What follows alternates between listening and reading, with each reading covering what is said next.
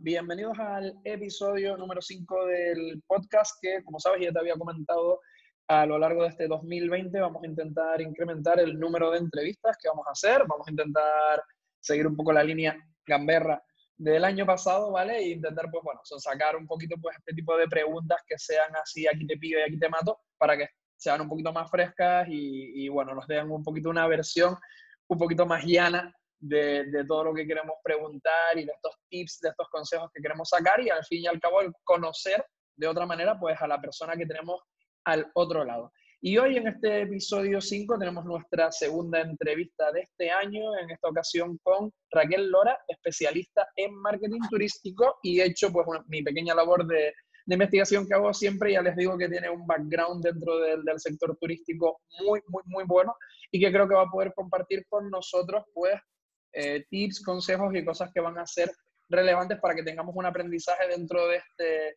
de este mundo que es el, el, turismo y sobre todo vinculado con un mundo que como ya saben me, me, encanta y me apasiona que es el marketing y vamos a ver un poco qué es lo que nos cuenta ella. Pues hola Raquel, bienvenida al podcast.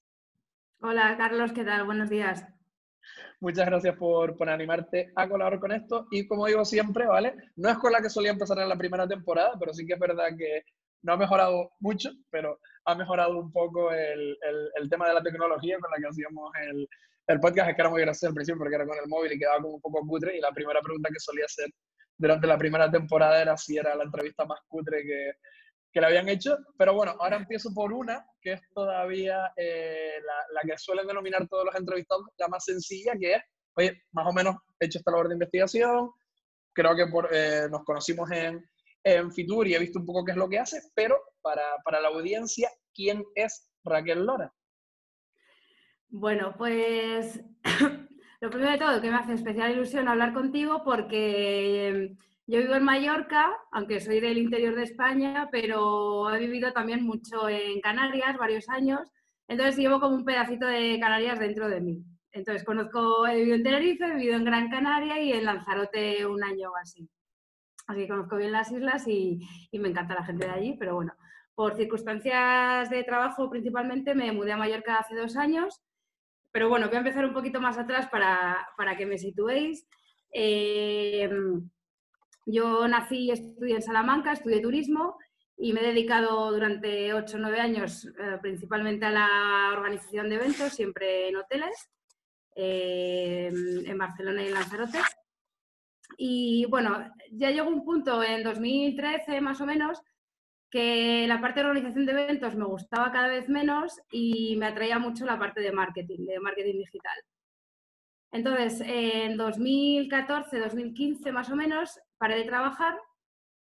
No, no paré del día a la noche, pero bueno, hice mi pensamiento, eh, hice un poco, mm, lo, me, vamos, me centré en lo que quería centrarme realmente, que era el marketing, y entonces paré de trabajar, eh, hice un máster en marketing digital en la Complutense y bueno, me puse a full, no solo con el máster, sino a hacer un montón de cosas en paralelo porque yo quería cambiar de sector. Y claro, mm, cuando tienes 22 años a lo mejor es más fácil, pero ya tenía 30, 31 años, entonces me, esa era un poco la parte que me daba más miedo, pero bueno, al final me lancé para adelante. Bueno. Eh, hice, hice el máster, lo acabé, y, mm, y, casi sin darme cuenta, bueno, sin darme cuenta, es que fue así, estaba de vacaciones en Japón y me contactó una, una señora que me había visto en un medio para el que escribo, en el Smart Travel News, y entonces, eh, bueno, quería contratarme y yo a todo esto sin, sin haber presentado ni mi trabajo final de máster ni nada. Entonces se me vino un poco como, ostras, que no he acabado el máster y hay una señora que me quiere contratar. Bueno, al final resultaba también que era del, del, sector turístico y al final empecé a trabajar con ella. Y a raíz de ahí empezaron a surgirme más clientes y casi sin quererlo, pues me empecé a trabajar como autónoma. ¿Qué pasó? Que tenía clientes de varios sectores, pero al final, después también de otros seis, ocho meses de, pensar en qué es realmente lo que quería hacer o dónde me quería enfocar dentro del marketing, eh, llegué a, a, la conclusión conmigo misma que lo que más me gustaba era el marketing enfocado en el sector turístico que al fin y al cabo era lo que más conocía y lo que más me gustaba. Entonces, pues después de otras grandes reflexiones, decidí encaminarme por allí. Y, y, bueno, justo en ese momento fue cuando me salió una oportunidad en laborar en Mallorca, en una agencia de comunicación y marketing turístico, y la verdad que me, me parecía muy buena opción, entonces me mudé aquí a Palma. He estado trabajando un par de años en la agencia y desde hace unos meses he vuelto otra vez a retomar mi vida como autónoma, 100% enfocada en el marketing turístico.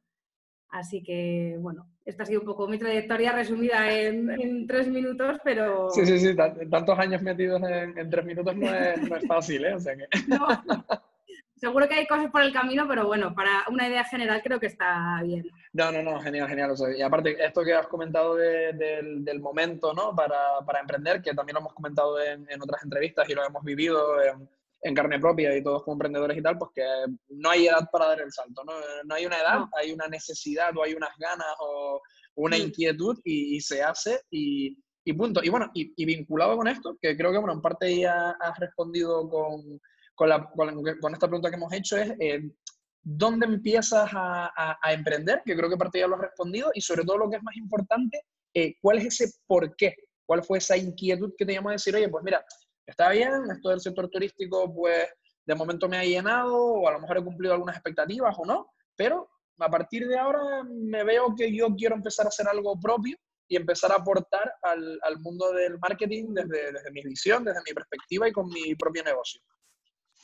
Claro, eh, bueno, la primera, como te he comentado antes, la primera vez fue casi de casualidad, pero ya tenía yo como la mosca detrás de la oreja de hacer cosas por mi cuenta y al final me vino solo, entre comillas. digo entre comillas porque al final hay un gran trabajo detrás que no se ve y son los, resultados que coges cuando alguien te, llama, ¿no? Y, y, el por qué, pues, bueno, porque al final, eh, durante todos estos años he adquirido un montón de conocimientos de trabajar en empresas, de formarme y demás, y es eso, empezó ahí a picarme un poco el gusanillo de, bueno, creo que puedo hacer cosas por mí misma y a desarrollar ideas que tenía en la cabeza y que en una empresa al final no, no puedes hacer. O sea, estás bastante más limitado. Y creo que ahí fue el punto. Qué bueno. O sea, por resolver esa pequeña inquietud de que aparte de que, bueno, de que alguien, entiendo, externo, pues, eh, valoraba contratar tus servicios como, como profesional, eh, te planteaste y dijiste, bueno, pues dentro de una empresa solo puedo llegar hasta aquí y yo quiero empezar a hacer cosas nuevas, ¿no? Claro, exacto. Porque al final todos hemos pasado por empresas y llega un punto en el que no puedes hacer más de lo que, o sea, por muchas ideas que tengas en la cabeza, no, no va, llega a un límite. Y claro, ahí es el punto que si tú tienes muchas ideas, pues es cuando se te revoluciona la cabeza y dices, bueno, ya las quiero hacer, ¿no? Ya me buscaré la vida para hacerlas. Qué bueno. Bueno, esta eh, siempre viene de cajón y es la hago siempre, ¿vale? Aquí, pues lo que quieras mojarte es lo que tú quieras mojarte, pero yo siempre me toca hacer, pues, una de las que, de las que siempre me gusta decir que pongo aquí un poquito de gamberras, que tampoco tiene nada que va más allá, que es, pues, emprendiendo, en el tiempo que, que emprendiendo, e incluso, bueno, hay gente que comenta en el tiempo que lleves emprendiendo, o en la transición entre la empresa y el, y el emprendimiento, pues siempre tenemos alguna anécdota buena barra graciosa. Aquí decides tú si es un poco más buena dramática o buena graciosa o lo que sea, y una mala malísima que te hayan pasado en estos años emprendiendo y que quieras compartir con la comunidad? Mm, tendría que pensar, ahora me has pillado un poco ahí de desprevenida.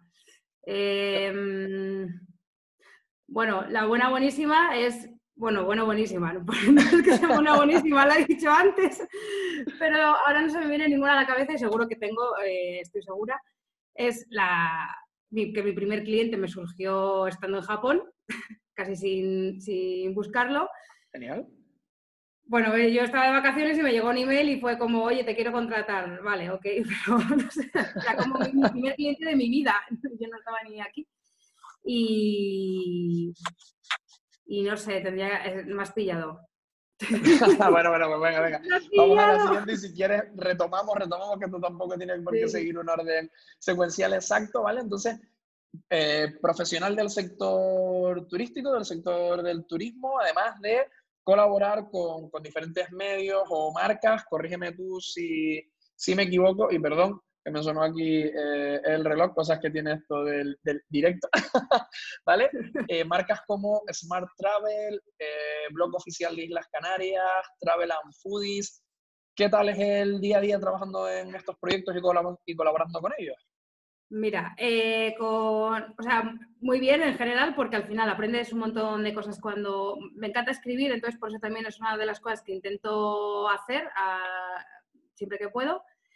Eh, con Smart Travel News es un medio de, comunicación enfocado en turismo e innovación y colaboro desde que empezaron, hace cuatro años, con artículos y con entrevistas. Em, con el blog de Islas Canarias colaboraba cuando estaba viviendo allí porque sacaron un proyecto súper chulo en el que los ciudadanos contaban eh, sitios y rincones de las islas menos conocidos en primera persona. Por ejemplo, en Gran Canaria me acuerdo de de pues, ir a yacimientos arqueológicos, que muchas veces la gente no sabe que están los yacimientos y los vas describiendo en primera persona y la verdad que, es súper enriquecedor, porque esto se colgaba en el blog de Islas Canarias y después si alguien quería echarle un vistazo a algún peninsular o quien fuera, pues estaba ahí el contenido. Qué bueno. Sí, y este proyecto me gustaba mucho, pero bueno, al final al mudarme aquí a Palma, pues, pues se hacía un poco complicado seguir. Y Travel Foodies es otro blog que tengo yo porque soy una super viajera o, bueno, me encanta viajar. siempre, que, siempre que puedo viajo desde que tenía 17 años. Y entonces hoy en día es mi mayor afición y hace ya pues año y medio así empecé a darle un poco de forma al blog, que ahí voy subiendo mis cositas y demás, siempre que tengo tiempo, porque al final, como bien sabes, un blog requiere de mucho esfuerzo y mucho tiempo de, dedicación, que cuando se lee ese post de 600 o 700 palabras, se piensa que solo son los 20, 30 minutos que hay que invertir en redactarlos y no, hay, hay horas a veces detrás de, esos artículos. ¿eh? Horas, horas, y luego las fotos y bueno, ¿qué te voy a contar? Pero bueno, es algo que me hacía especial ilusión también porque muchas veces había gente que me preguntaba, oye, que tú que has estado en Rumanía, pues dime sitios para comer. Pues al final digo, mira, lo voy a escribir, que ya que me gusta y cuando alguien me pregunte le digo, vete a mi blog y ahí tienes toda la info. Y, además, cuando haces algo, eh, aparte de, porque profesionalmente te, te, llena, porque te gusta, ya es como el, el, mix perfecto, ¿no? Claro, exacto. Sí, sí, lo hago realmente porque me gusta, no, no lo hago por otra cosa, porque si no me hubiera dedicado exclusivamente al blog, que al final da, da para rato si quieres. Y, y nada, bueno, ahí estoy con mis escrituras. Qué bueno. Y bueno, por si hay gente que también que se lo está preguntando, gente que también tiene esta inquietud, que también es una, un poco de estas misiones indirectas que, que, se saca con estos contenidos y que se saca con estas entrevistas, y alguien tiene un poco esta inquietud de decir, oye, pues yo igual también estoy dentro del sector turístico, me lo estoy planteando, o yo también lo intenté, pero no me fue muy bien. ¿Qué tal es el, el sector turístico para emprender como profesional independiente? Y si quieres incluso ir un paso más allá, concretamente dentro del, nicho del marketing, del marketing digital y de la estrategia digital. Claro, el sector turístico para mí lo bueno que tiene es que es como, como lo que tenéis allí en Gran Canaria, el continente en miniatura, como digo yo. Porque dentro de un mismo sector tienes como un montón de, nichos diferentes, que puede ser los hoteles, puede ser las agencias de viajes, eh, pues las bodegas, hay infinidad de, de microsectores dentro del sector turístico en general que te permiten una amplia diversidad. Entonces, em, dentro del marketing creo que hay muchas opciones justo por lo que te estoy comentando. O sea, a lo mejor te puedes hacer especialista en, un ejemplo, ¿eh? en contenido, crear contenidos para hoteles. Apunten, vayan apuntando ahí cositas, vayan el checklist. hay, un gran, hay un gran filón ¿eh? con, con ese tema o crear contenidos para blogs del sector turístico en general, que también, de verdad, hay mucha demanda de, creación de contenidos. Que luego te quieres especializar fuera del marketing, pues algo a lo que me he dedicado yo durante muchos años es la creación de eventos. Genial. Los puedes hacer incluso como personal autónomo, como personal dentro de la empresa, pero si eres como autónomo, pues también conozco a gente que, que se ha especializado en Event eh, Maker. O sea, al final son como, te creo eventos que te hagan, te hagan hacer, o sea, que creen un efecto wow en tu, en tu público. Genial. Y bueno, hay opciones por, por, lo que te digo, porque hay como mucha, mucho abanico para escoger. Perfecto. Y también creo que teniendo 80 millones de visitantes al año en España, creo que le tendríamos que dar un poquito más de importancia.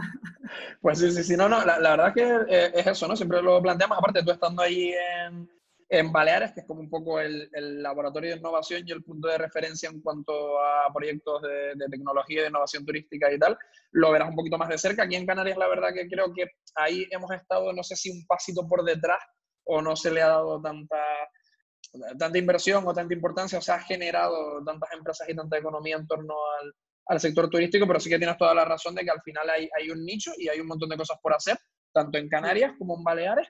Pero hablando un poco de, que lo comentabas también de que te gustaba viajar, de que has estado y has pasado por varias ciudades y tal, entiendo que ahora la labor que estás haciendo como profesional independiente la estás haciendo 100% remoto, que es algo sobre lo que me gusta bastante hablar y uno de mis nichos profesionales además.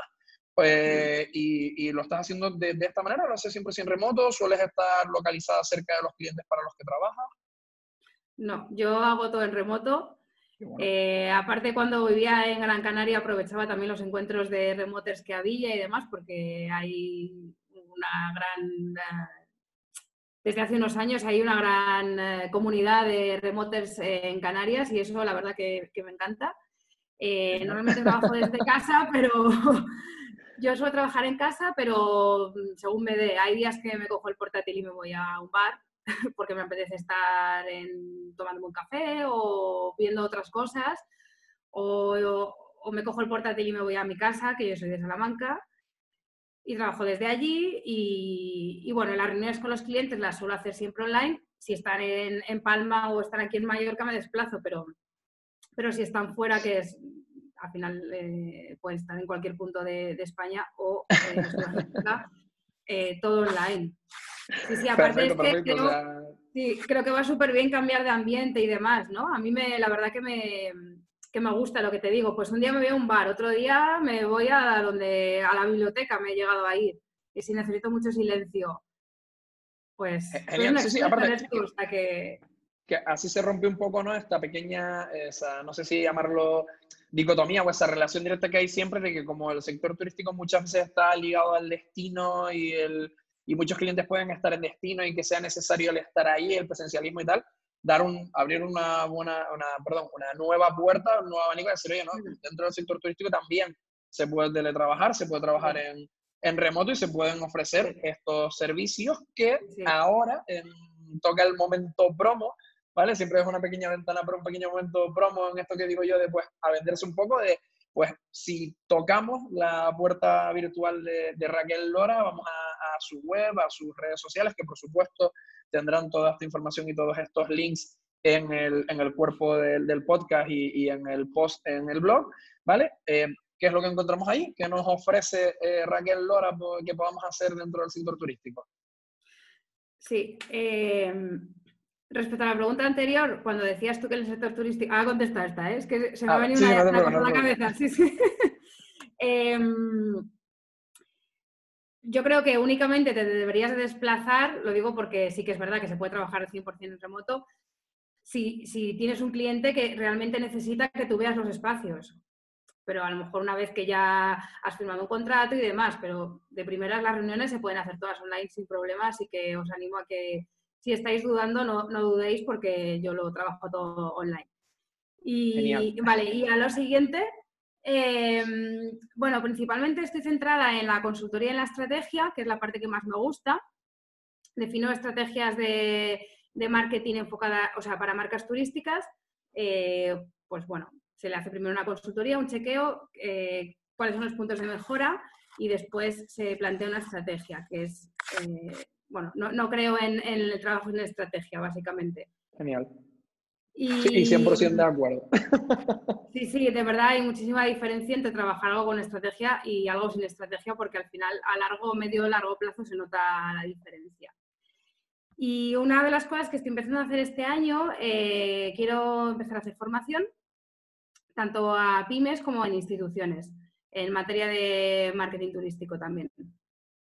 Así que principalmente esto es lo que puedo ofrecer y la redacción de textos para marcas turísticas.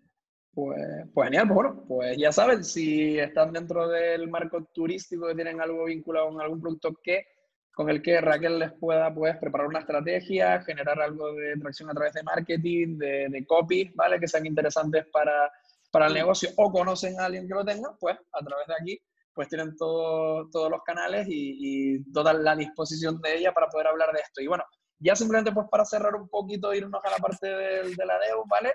Eh, siempre solemos pedir a, a, los entrevistados que den una especie de, me gusta denominarlo hostia consejo, porque al final esto de que los emprendedores nos damos algunas hostias y, de, y lo que, de lo que más solemos aprender es de las hostias que nos damos, que en el caso tuyo, si no es una hostia y es otra cosa, pues bienvenida sea también. Es pues bueno, ese consejo que le das tú pues a un amigo que te dice que quiere emprender, algo muy de tú a tú, algo que le dirías a un amigo, incluso yo suelo utilizar la expresión esta, como aquí podemos utilizar lenguaje explícito, que pues como esto lo, lo edito yo y lo subo yo, pues creo que se puede, mientras lo permita. Eh, no, yo siempre hablo de, de, de, la anécdota de pedirle consejos siempre a ese amigo o amiga cabrón, que es el que te va a dar un poco más la realidad, aunque a veces después lo discutas con él o con ella y, y sigas para adelante, pues ¿cuál sería ese consejo, ese hostia consejo emprendedor que le podrías dar a la audiencia? Vale, sí, creo, creo que hay varios, pero... pues si son varios, son varios, aprovecha, ¿eh? Sí, aparte, justo hablé hace poco con una amiga mía y también, bueno, es algo que, que repito siempre, pero y que seguramente es un tópico y que lo repite mucha gente, pero y que ya me pasó, entonces ahora en esta segunda andadura eh, ya estoy intentando corregir cosas que soy consciente que ya me han pasado y que no me pueden volver a pasar o intentar que no me pasen. eh, bueno, la primera es que mmm, tu web no puede ser perfecta. Es decir, yo una de mis cosas es que eh, me obsesioné con que mi web nunca era lo suficientemente buena. Eh, parece una chorrada, pero estaba tan obsesionada que estaba todos los días cambiándola y perdía muchísimo tiempo en esto. Tiempo y energía. No, no porque fuera, no fuera suficientemente bonita, que también era porque sentía que no expresaba bien lo que yo ofrecía y etcétera, etcétera. Y al final, de verdad, quita mucho tiempo. El segundo consejo es que no hay una fórmula exacta para todos, es decir, ni un momento exacto para emprender. Eh, tú sí tienes esa inquietud y, y, lo tienes que hacer, pero nadie te va a dar un manual de cómo se hacen las cosas, ni de cómo, ni de cuánto tienes que cobrar a un cliente.